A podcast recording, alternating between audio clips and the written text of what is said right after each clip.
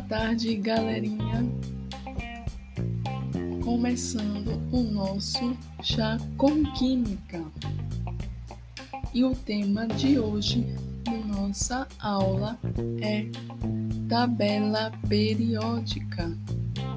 Vocês sabiam que a tabela periódica é dividida em sete períodos e 18 famílias? Não, sete períodos são as linhas horizontais. E através dos períodos, você sabendo os períodos, você também saberá o número de camadas que cada ele elemento químico possui.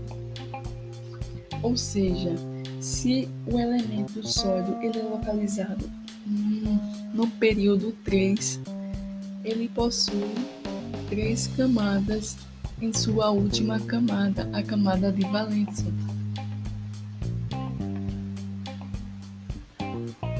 A primeira coluna é chamada metais alcalinos terrosos.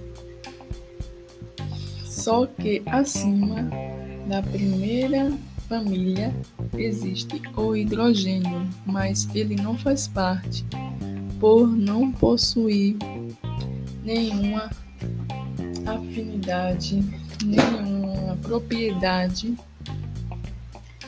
eletrônica parecida com os outros elementos químicos. Por isso que ele não faz parte de nenhuma família. Depois, na coluna 2, vem os metais alcalinos terrosos. Em seguida, temos os metais de transição localizados no meio da tabela periódica.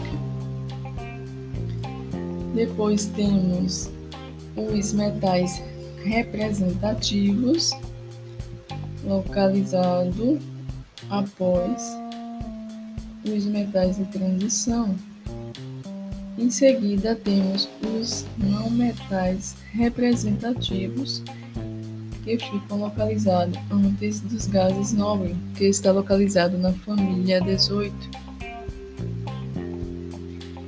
E por fim, temos os metais de transição interna, os conhecidos como lantanídeos e actinídeos. Mais uma curiosidade é que a partir da família 13. A família 13 é chamada família do boro, justamente pelo primeiro elemento ser o boro. A família 14, chamada família do carbono. A família 15, chamada família do nitrogênio. Já a família 16 é chamada de calcogênios a família 17 são chamados de halogênios. Além disso, é importante ressaltar que temos propriedades periódicas. Para saber essas propriedades, é importante saber a localização de cada elemento químico pois a eletronegatividade ela cresce na família de baixo para cima ou da esquerda para a direita. O potencial de ionização e afinidade eletrônica segue esse mesmo raciocínio.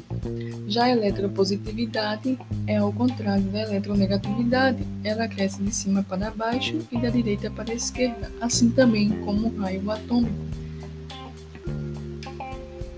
Mas é importante lembrar que os gases nobres a gente não considera a eletropositividade, a eletronegatividade nem a afinidade eletrônica.